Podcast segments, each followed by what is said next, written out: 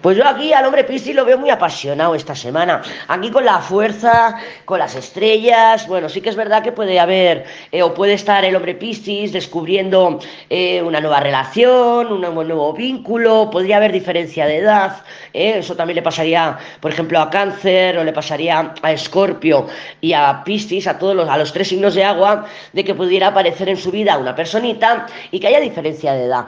Que si no es diferencia de edad, hay un escalón, una diferencia de estatus, una diferencia de, yo qué sé, de, de, de, mm, de, altura, de altura, que sea más alta el uno que el otro, bueno, me da igual, pero que hay, hay una diferencia, ¿no? Hay como un escalón, como que no es una relación de iguales, tampoco es una relación vertical en que digas que uno tiene más poder que el otro, no, no, no, no, bueno, con la fuerza puede ser, con la fuerza puede ser porque la fuerza es bastante mm, visceral, pero hay como una relación, un contacto con una persona en la que puede, pues lo dicho, una diferencia de estatus social, educativo, eh, de edad, de lo que sea. Bueno, tú ya me entiendes, ¿vale? Entonces, con la fuerza, el, hombre Piscis, el masculino Piscis, yo lo veo ilusionado, eh, atraído por alguna posibilidad, por alguna idea, algún proyecto, algo que está, pues, de alguna manera ilusionándole y con ganas de iniciar, de, de ir, de concretar, como si tuviera las cosas claras, empezar a verlas claras, ¿no? Entonces hay como una energía de enamoramiento, una energía de ensimismamiento, una energía de pasión.